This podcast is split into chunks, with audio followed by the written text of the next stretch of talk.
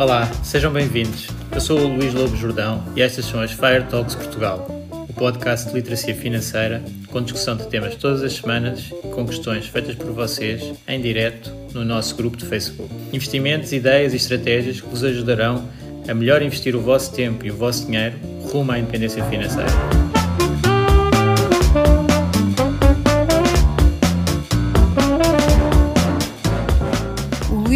Jordão trabalha nos mercados financeiros há mais de 20 anos. É um analista financeiro certificado pelo CFA Institute, criou o maior fundo português de ações e é atualmente responsável pelos produtos Stoic na SGF. Todas as opiniões expressas pelo Luís e eventuais convidados são exclusivamente suas e não refletem a opinião da SGF ou do CFA Institute. São ideias à data de gravação e estão sujeitas a alterações. Todos os investimentos envolvem riscos. Este podcast tem um intuito meramente informativo e não deve ser tomado como base para decisões de investimento.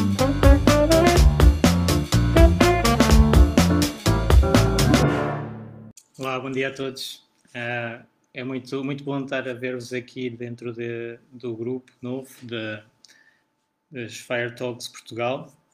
Uh, eu tenho estado a, a, adorar fazer estes lives e todo o feedback que tenho recebido tem sido, tem sido muito bom.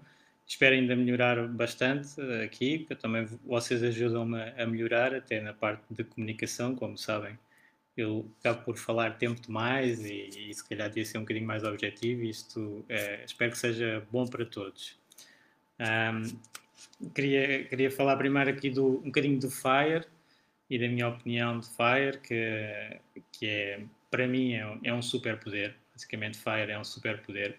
Uh, nós com, com este chegando a este estado, conseguimos decidir exatamente como é que queremos alocar o nosso tempo, temos muita liberdade para fazer aquilo que achamos que dá mais valor. Claro que não se fica sem, sem obrigações, sem, sem chatices, mas facilita muito a, a escolha de projetos a avançar, de, de pessoas com quem queremos interagir, de tempo para, para a família, tempo para os outros e a partilha. Uh, e aqui este projeto eu tenho gostado muito porque tem-me permitido partilhar uh, algum do meu conhecimento, uh, uh, sentir que estou a ajudar as pessoas a, a, melhorar a sua situação financeira e muitas vezes a situação financeira é, é complicada e impeditiva de ter um, uma vida mais satisfatória, portanto é, um, é algo que na medida do possível nós devíamos esquecer, é? ter as, as, essa situação controlada e ser mais irrelevante para o resto da, da, da vida. Uh, e, e, há uma, alguns mecanismos que nos ajudam a fazer isso, e o FIRE é muito sobre esse tema, em que nós partimos do, do início, não é? da parte da, da poupança, de não gastar o nosso rendimento de uma maneira que não nos satisfaça no longo prazo, portanto, tentar evitar satisfação de curto prazo a bloquear os resultados de longo prazo, tentar ganhar mais, não é? portanto, ganhar mais, poupar mais para ter uma margem para investir e colocar esse dinheiro a trabalhar para nós, portanto, investir com uh, alguma segurança e rendimento para esse capital que nos custou ganhar não desaparecer uh, de repente, portanto, ele estar bem investido, a trabalhar para nós e seguro. E depois, com, com esse rendimento, então, começar a criar o estilo de vida desejado por cada, cada um. Portanto, basicamente, em, em resumo, eu, o que eu acho é que o dinheiro permite comprar um, tudo em termos de tempo e liberdade. Tempo e liberdade é o, é o, é o melhor que o dinheiro nos permite comprar. Uh, e, e, então, como estava a, a, gostar muito desta utilização de tempo, uh, achei que era bom fazer um grupo em que tivesse estes, estes toques e, eventualmente, outros toques. Também gostava de chamar mais pessoas aqui ao, ao, grupo para falarem das suas experiências e especialistas, se calhar, noutras áreas. Como vocês sabem, eu sou analista financeiro, certificado CFA, já agora faço aqui já o disclosure todo, uh, e, e tenho experiência de investimentos de, de 20 anos e, portanto, o meu foco, se calhar, nesta área do FIRE, onde eu sou, hum, tenho mais desenvolvido, é, é, é a parte de investimentos parte de, de poupança e de ganhar mais, eh, não tanto. Uh, depois, uh, tenho alguns, continuo a fazer investimentos que são para mim, para a minha família e uh, que também estão abertos a outras pessoas, como o, o PPR Stoic, que faço já o disclosure que eu co colaboro com esse PPR e criei, e a, e a, minha filosofia de investimento está lá aplicada. O Fundo de Pensões Aberto, SGF Stoic, uh, também, aqui sob a forma de fundo de pensões. Um, e depois também faço seguros unit linked à medida para, para pessoas com, com mais uh, capital. Um, também no passado já fiz o, um projeto muito interessante que foi o, o Caixa Gesto Líderes Globais, Ações Líderes Globais, que agora é o maior fundo português de, de ações, portanto é uma estratégia que foi feita por mim e por um colega, ambos já não estamos lá, mas também faço o disclaimer que normalmente quando, quando falo desse fundo uh, tenho alguns sentimentos sobre ele. Um, depois, uh, acho que aqui estes grupos, uh, como se viu numa questão que vamos falar mais à frente nas comissões, um, é preciso algum guia que esteja mais inteirado de, das questões das in, da indústria, que tenha mais conhecimento técnico, porque senão, entre o grupo, podemos estar a, a ser enganados, em, eh, levados a, a, uma decisão menos, menos ótima, digamos assim. Não é por mal, mas é por desconhecimento. E havendo alguém dentro da, parcialmente dentro da indústria, um, ajuda a desmistificar alguns assuntos e penso que eu posso ser útil uh, nesse aspecto um, com todo este disclosure que eu, que eu já tenho, que eu já, que já fiz. E que eu considero que é uma, uma situação que na indústria financeira falha bastante, que é não dar a cara. Uh, eu sempre quis dar a cara, sempre assinei os meus projetos, sempre... Um, uh, estou disponível para aceitar críticas uh, do bom e do, e do mal que corre com, com os investimentos, que já sabemos que há sempre uh, evoluções que nós não, não controlamos, mas acho que dar a cara é sempre, é sempre melhor do que ser uma entidade em que nem se sabe quem é que está a tratar de, dos nossos investimentos. Portanto, essa sempre foi a minha abordagem um, e por isso é que também me tornei independente há, há uns anos atrás para poder prosseguir isso. Um, e agora, depois desta introdução, eu começo-me sempre a alongar, uh, vamos falar então de comissões. Uh, eu, quem me conhece, sabe que eu odeio comissões, basicamente. Uh, tenho sempre uma grande resistência a ser cobrado por algo que eu às vezes nem sei porquê, às vezes vejo valores que não, não fazem muito sentido uh, e principalmente odeio uh, ser cobrado valores que não estou à espera, portanto, que não são transparentes. E aqui nas comissões, uh, no fundo, esses são os dois fatores essenciais para mim, que é o que me é cobrado como comissão tem que ser transparente e tem que estar a gerar valor para mim. Não é? Portanto, não pode ser só uma despesa eu tenho que ganhar algo com, com isso, então não ia consumir, não é? Como qualquer bem que eu, que eu pago, uh, eu quero depois, o resultado desse bem é o valor. É? Uh, e tem que ser uma situação de equilíbrio entre o que eu gasto e o que eu recebo. Um, e, e, aqui, nos fundos, nos investimentos, uh, fala-se muito porque é efetivamente extremamente importante o nível de, de comissionamento do, dos fundos, dos investimentos em geral que nós temos, também no imobiliário também temos muitas comissões, muitos custos, também na, na área de, de, já vou falar de, de outras de peer-to-peer, -peer, por exemplo, também temos, estão em mais escondidos, na área de câmbios também, eu já vou falar em detalhe disso. Uh, queria era só, uh, antes de entrar na questão das comissões, uh, dos tipos de comissões e o que é que, o que, é que eu gosto de ver e o que é que não gosto de ver. Vou-vos dar a história de quando eu saí da, da Caixa e quis montar um fundo, no fundo um hedge fund, que era o, os fundos mais tradicionais, aqueles mais que se chama UCITS, são muito mais caros e é preciso um volume muito maior. Os fundos alternativos, também chamados hedge funds, é preciso um volume menor.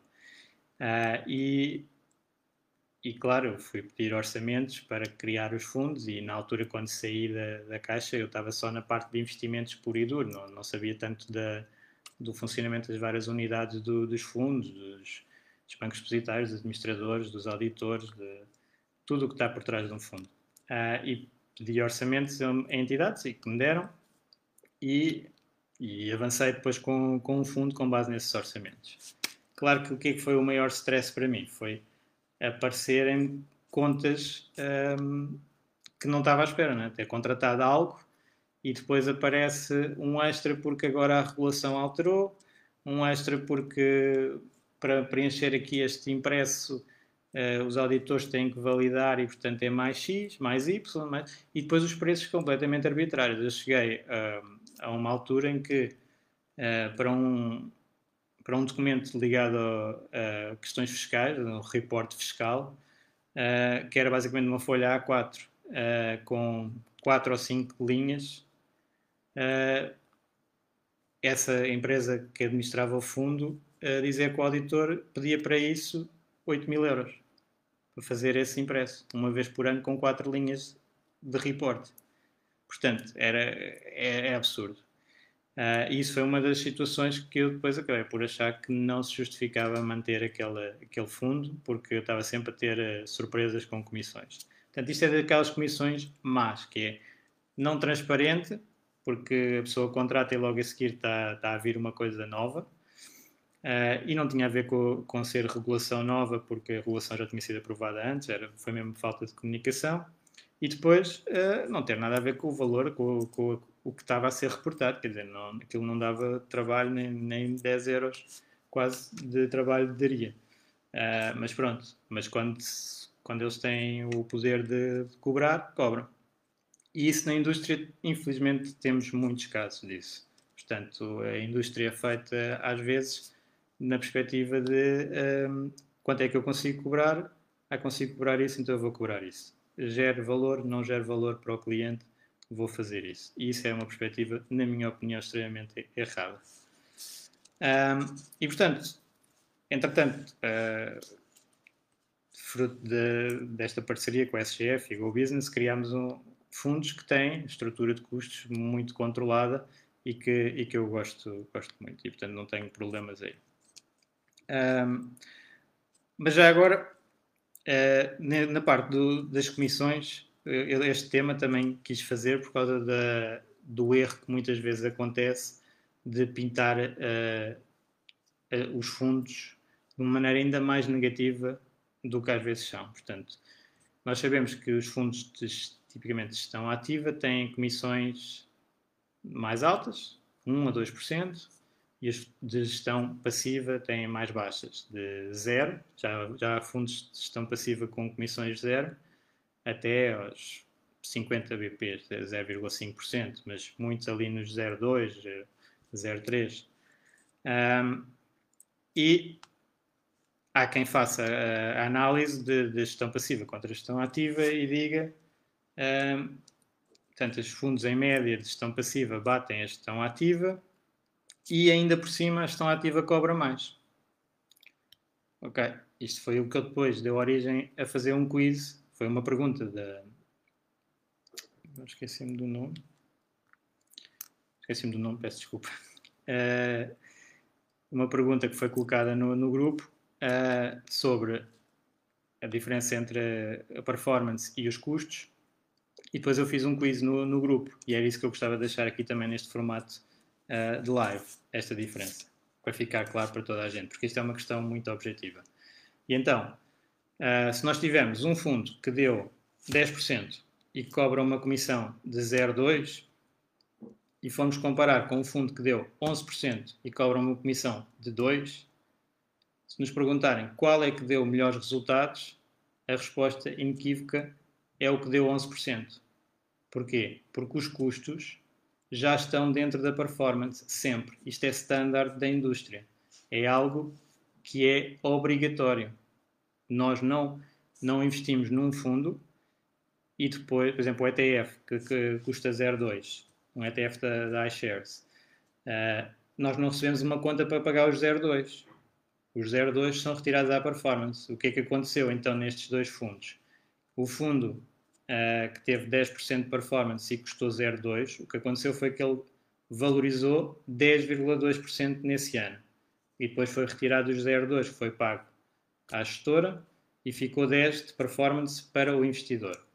No fundo de gestão ativa, se ele deu 11 e tem um custo de 2, uma TER, portanto, Total Expense Ratio em inglês, ou TEC, taxa de encargos correntes, de 2, uh, fez então 11 mais 2, fez 13%, os ativos dentro desse fundo deram 13%, foi tirado os 2% paga à gestora e ficou com 11. Portanto, o investidor recebeu 11 desse fundo, recebeu 10 do outro o melhor fundo foi o de, com os custos mais altos. Portanto, neste caso, o que é que nós temos? Temos valor, não é? O, o que foi cobrado a mais pela, pela gestora deu valor ao investidor. Neste caso foi 1%.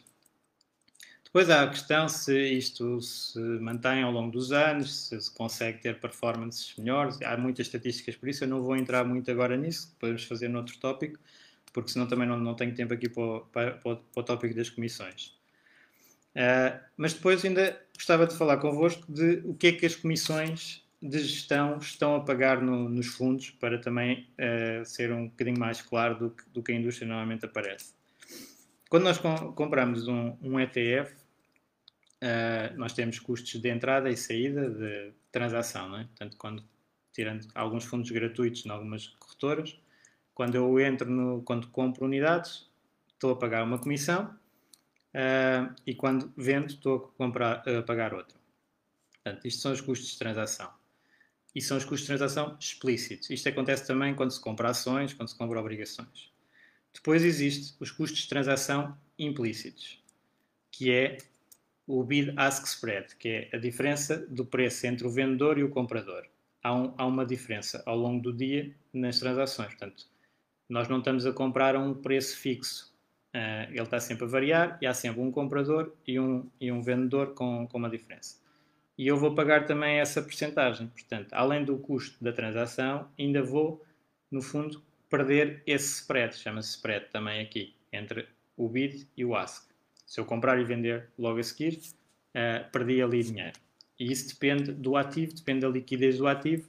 Vamos assumir um ativo extremamente líquido, pode ser 10 eh, BPs para um lado, 10 BPs para o outro, se calhar um bocadinho menos, uh, nos casos, e, e, bastante mais noutros, conforme a, a liquidez do, do, título. Nos ETFs há de ser bastante uh, baixo.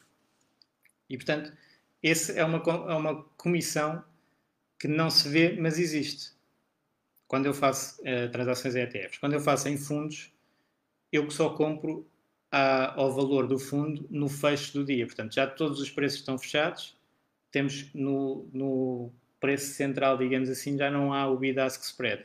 Eu compro àquele preço. Portanto, aqui beneficia a parte dos fundos, quer sejam fundos índice, quer sejam de fundos de, de gestão ativa, uh, face aos ETFs. Portanto, tem essa parte de, de, custos. Depois temos a parte do, nos fundos, podemos ter comissões de subscrição e comissões de resgate. Estas são as únicas que não estão na performance, naquela que eu falei há pouco, não está a comissão de subscrição e de resgate. E porquê que não está? Porque normalmente não é uma comissão uh, cobrada a 100%, ou seja, às vezes é cobrada, outras vezes não é cobrada, depende dos valores, depende dos montantes, depende da instituição que está a fazer, portanto é uma comissão mais facultativa. E a indústria tem ido no sentido que a maior parte das comissões de subscrição não existem, não são cobradas. E as comissões de resgate são apenas para a detenção do fundo durante muito pouco tempo, que é para não haver entradas e saídas frequentes. Quando é, o investimento é feito para o prazo do, do, do produto financeiro, normalmente não, não há comissão de resgate. Mas são comissões que se tem que ter em conta. Um, dentro desta questão das comissões, e voltando ao, ao caso das comissões que uh, podem trazer valor, podem não trazer valor, eu gostava de, de falar aqui em, em, dois personagens que uh, se calhar choca uh, a performance que as comissões que eles têm.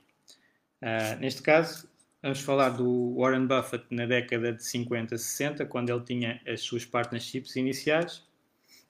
E se eu vos disser que o Warren Buffett cobrava uma comissão de 25% de performance, vocês se calhar ficam chocados face ao que uh, normalmente se fala do, do Warren Buffett, até recomendar fundos índice e, e nem ter comissões de gestão.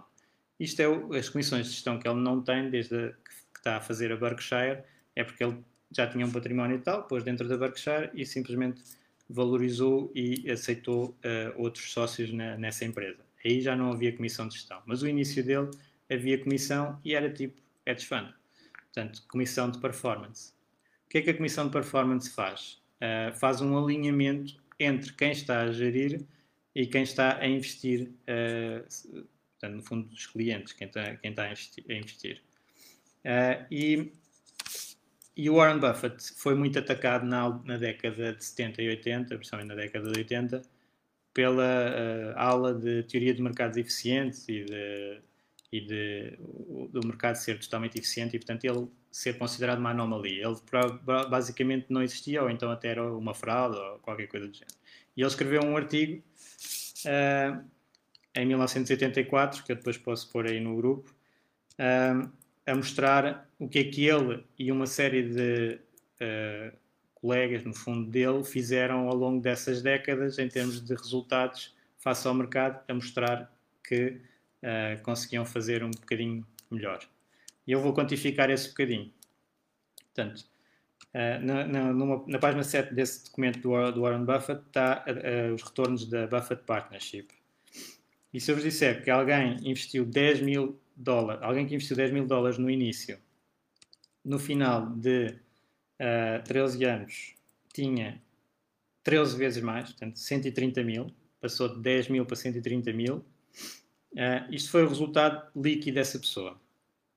Mas o resultado da, da partnership dele, portanto, do, digamos que é, não é bem um fundo, mas parecido, uh, foi 220 mil, portanto, multiplicou por 22 vezes. Ou seja, o investidor recebeu 13 vezes 130 mil. O Warren Buffett recebeu 90 mil. Portanto, em termos de comissões, isto foi bastante puxado. Mas agora vamos ver a alternativa. A alternativa de, desse investidor seria, naquela altura não existia, mas vamos fazer hipoteticamente, investir num fundo índice, neste caso o S&P, que é o que ele compara aqui. Uh, não, é o Dow Jones que ele está a comparar. E investindo no Dow Jones, o que é que ele tinha tido? O investidor, em vez de 130 mil, tinha tido, tinha multiplicado os 10 mil por 2 vezes 35 vezes, ou seja, tinha 23.500, eh, com uma valorização de 7% ao ano, 7,4% ao ano. Então, o que é que está aqui a acontecer? Uh, a alternativa do, do, investidor, ele, ele, no fundo não pagou uma comissão de 90 mil euros ao, ao Warren Buffett.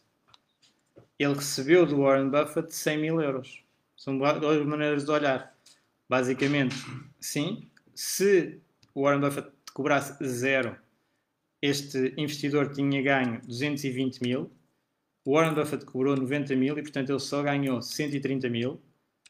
Se tivesse investido num índice, tinha ganho 23 mil, portanto, ganhou uh, eh, 100 mil a mais do que, do que sem Warren Buffett. Isto vai mostrar o quê? Isto é uma comissão boa digamos assim, eu gostava de pagar esta comissão uh, a alguém que me fizesse esta performance.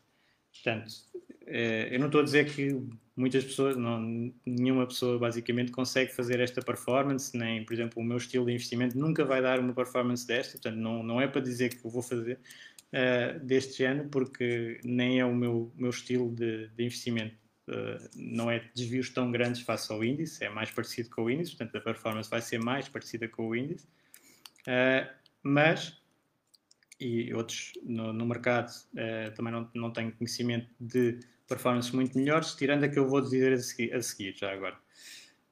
e portanto, não é para falar de performance em si, é uma comissão pode ser boa, pode ser má. Pode ser, para mim, pode ser boa se tiver transparência e se tiver valor, eu recebo algo uh, melhor. Se não tiver transparência, não der valor nenhum, é péssima, portanto, e há muitas que são péssimas.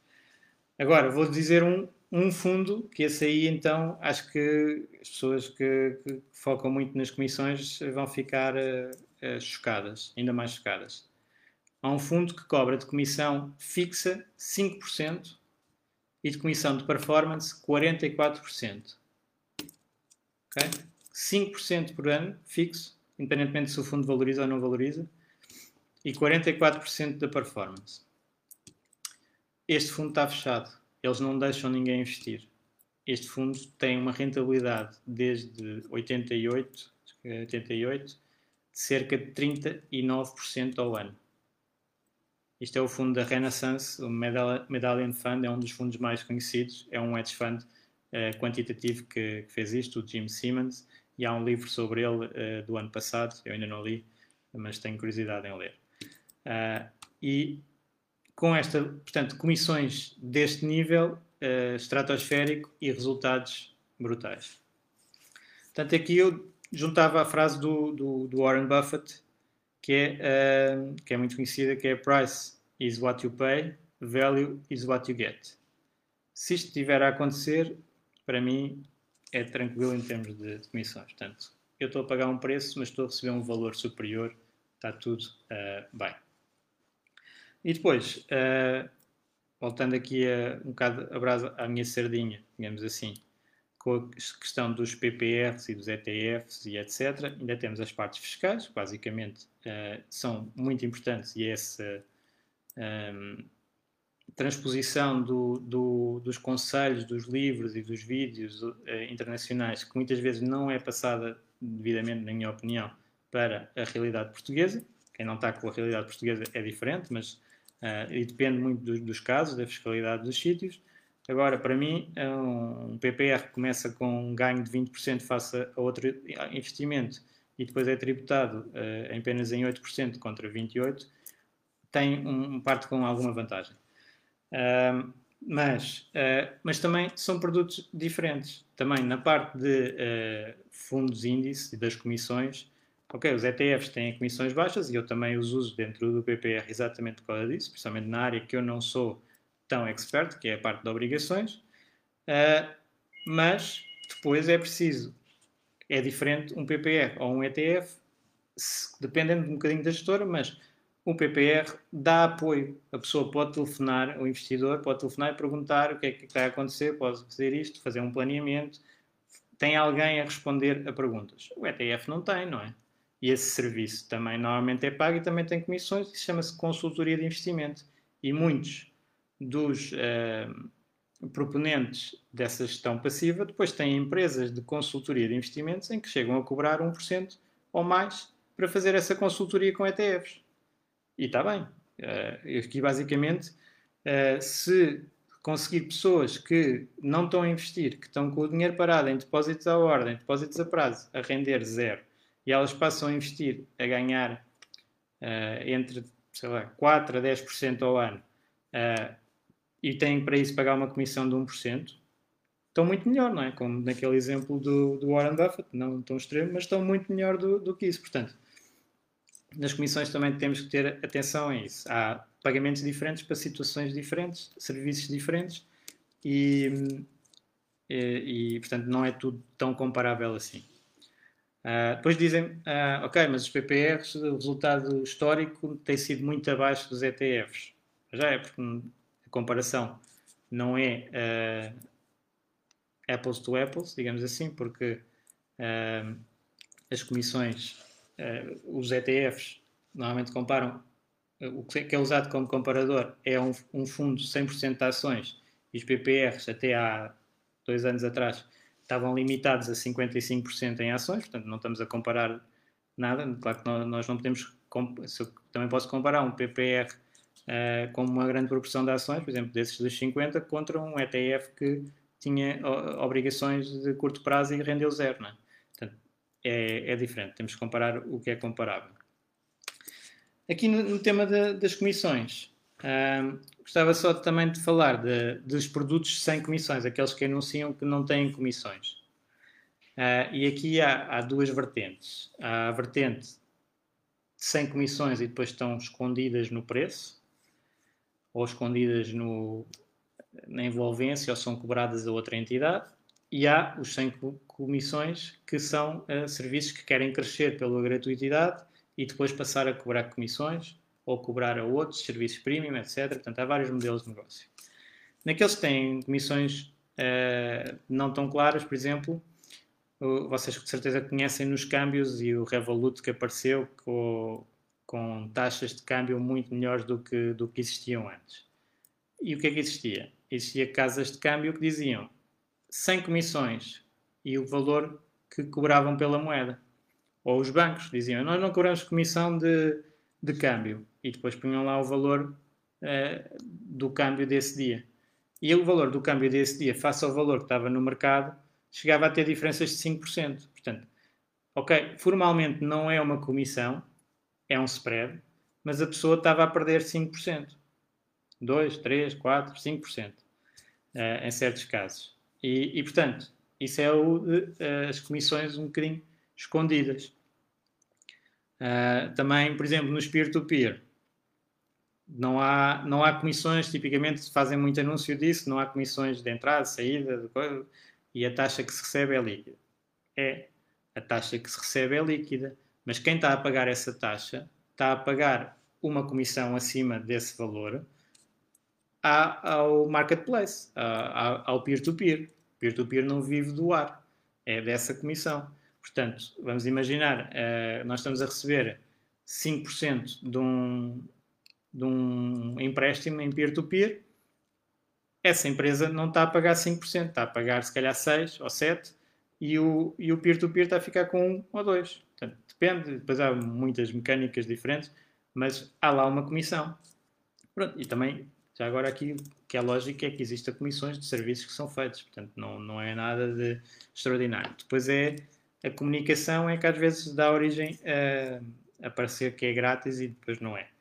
Isto acontece também nas obrigações. As obrigações são colocadas, as empresas é que pagam aos bancos para as colocar, portanto, o banco vai receber uma comissão da empresa, o investidor, à partida, é grátis, às vezes até cobram comissões também aos investidores na, nas, na, nas emissões de obrigações.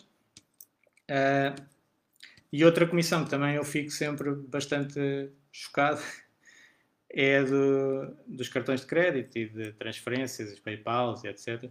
Que uh, nos fundos fala-se que uma comissão de 1% é, é um absurdo, é elevadíssimo face ao ETF que é 0,1, 0,2. E depois, uma comissão, às vezes, para entrar, pagar a uma corretora, pode ser por cartão e o cartão custa 2 ou 3%. Portanto, é como se fosse uma comissão de transação ou de subscrição de 2 ou 3%. E isso acontece em N serviços online pagam esse valor porque essas empresas, no fundo, lhes dão uh, o mecanismo para poder vender os seus produtos, senão não podiam fazer nada, não é? Portanto, estão dispostos a pagar esses 2 ou 3%. E sobre valores pequenos, às vezes, é um, são uns cêntimos. Uh, mas o que é certo é que, em percentagem, face aos fundos, é, é elevadíssimo.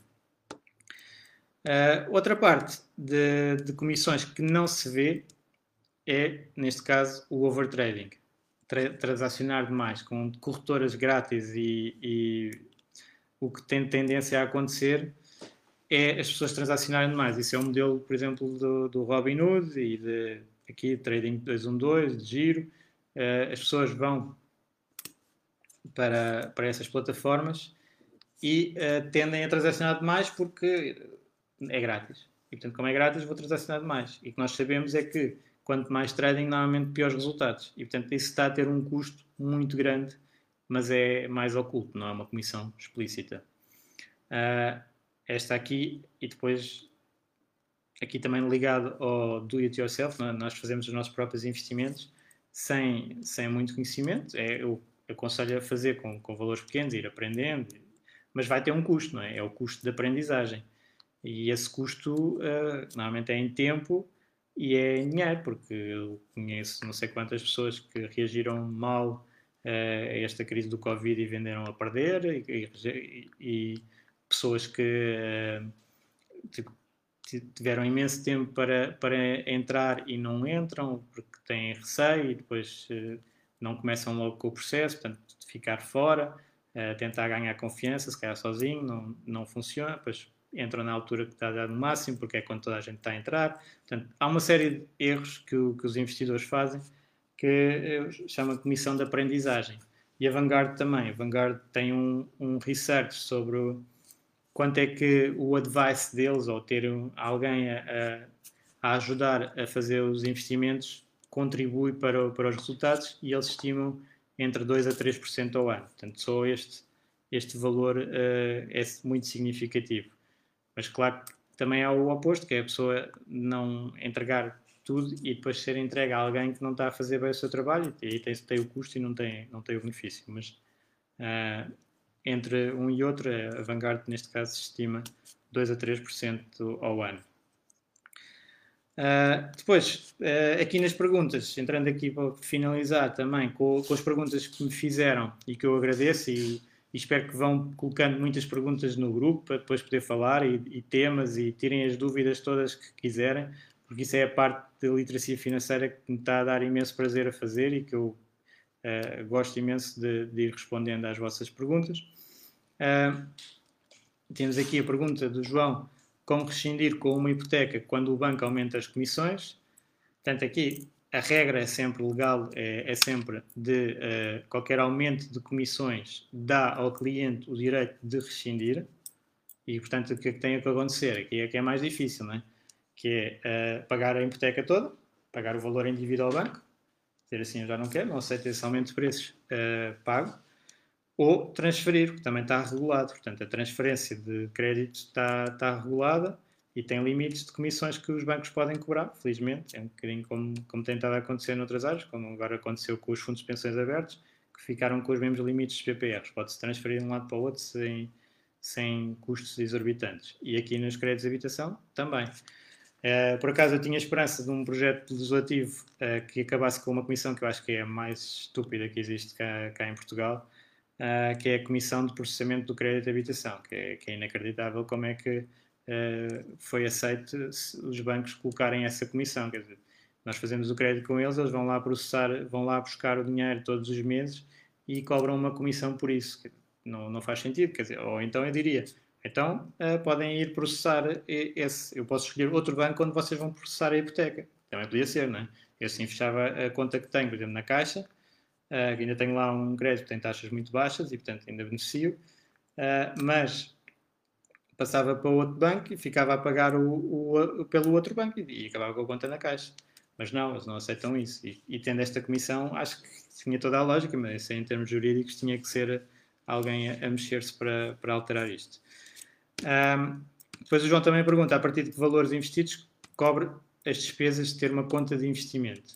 Aqui suponho que será uma conta de consultoria de investimento ou de gestão de patrimónios, ou aqueles seguros unit link que, que eu também falo, de mediação de, desses seguros, que normalmente nesses, essas uh, empresas que fazem isso têm mínimos, uh, por exemplo, nos unit link é, é 125 mil de mínimo, mas normalmente é, é, é preferível ser um bocadinho mais, tipo aos 200 mil.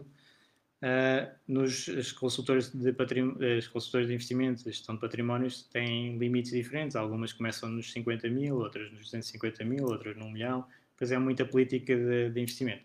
Para os custos, depende também da, da, estratégia. Por isso, eu, por exemplo, como uh, tenho uma estratégia muito de gestão passiva, não, não tem grande problema de estar a trocar posições e ter custos mínimos. Uh, mas quem tem uma estratégia mais rotativa, uh, tem que ter um valor mais alto para diluir então o custo de cada transação. Depois o Rui também uh, estava a perguntar daqui da, da de giro uh, o que é que é a taxa de comissão de conectividade.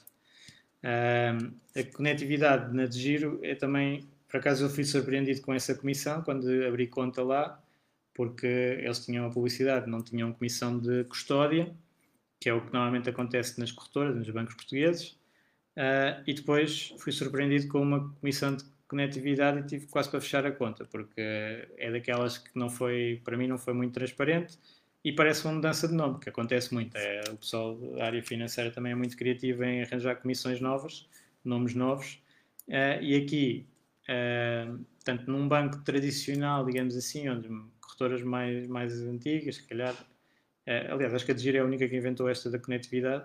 Tem-se uma comissão de ter lá os ativos, portanto, de custódia. Paga para estar a guardar os ativos. Uh, e é um valor ou fixo por mês ou trimestre, normalmente é trimestre, ou uma percentagem.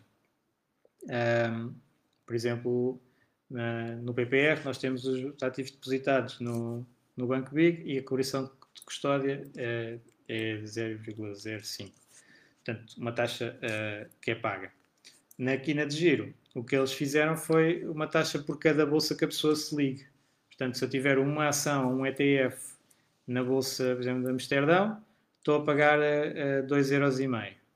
Um, se, for, uh, se agora quiser comprar uma ação ETF em Londres, começa a pagar outros 2,5€. E se for para os Estados Unidos, outros 2,5€. E portanto vou juntando e às tantas estou a pagar cada mercado 2,5€ ao ano, isto é ao ano. Ah, e claro que vai depender depois dos montantes que estão lá para, para ver se é, se é rentável, se é melhor ou pior do que às vezes quando é por porcentagem. Uh, mas é basicamente um outro nome, uma maneira que a de Giro uh, arranjou para cobrar umas comissões uh, no serviço deles, de conectividade. e pronto, de, de, comissões era um pouco isso que eu, que eu queria falar convosco, espero que tenha sido útil. Na minha opinião, comissões que se justificam e que algumas até eu adoro pagar. se me derem resultados, eu adoro pagar. Uh, há outras comissões que não. Infelizmente temos muitas dessas que não, que é uma questão de falta de transparência e vão aparecendo e vão, um, vão surgindo novas comissões e às vezes não se percebe bem o valor que se está a obter da, daquela questão. Uh, e, e, claro que nós, como clientes, como investidores, temos que minimizar aqui as comissões, tirando se forem de performance, provavelmente queremos maximizar, quer dizer que tivemos muita performance mas a maior parte das, das comissões queremos torná-las o mais baixo possível para ter os melhores resultados possível. Claro que temos que uh, analisar o serviço no agregado, ver se está a dar valor ou não de acordo com, com as comissões e também estar sempre uh, alerta para uh, comissões baixas por falta de qualidade de serviço. Né? Portanto, as comissões podem ser baixas por falta de qualidade, quer seja, por exemplo, de segurança ou de serviço de atendimento ou qualquer situação dessas, ou são baixas porque eles são extremamente eficientes e, portanto, conseguem ter um serviço muito bom uh, com custos baixos. Portanto, aí depois é a experiência do utilizador que vai, vai mostrar se, se compensou ou se não. Uh, e julgo que é isso. Não sei se há alguma pergunta agora aqui no live, mesmo live. se quiserem podem fazer.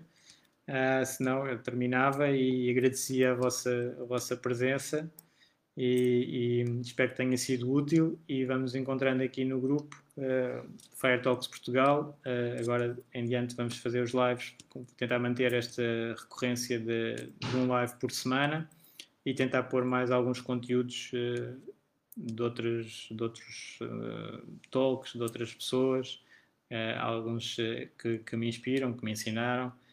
vou partilhar isso e sugiro também colocarem as vossas questões e aproveitarem para, para esclarecer todas as dúvidas que tenham em relação a poupar, a investir e, um, e, e, tudo o que tem a ver com, com FIRE. Portanto, desejo uma boa semana a todos e até então, a próxima semana.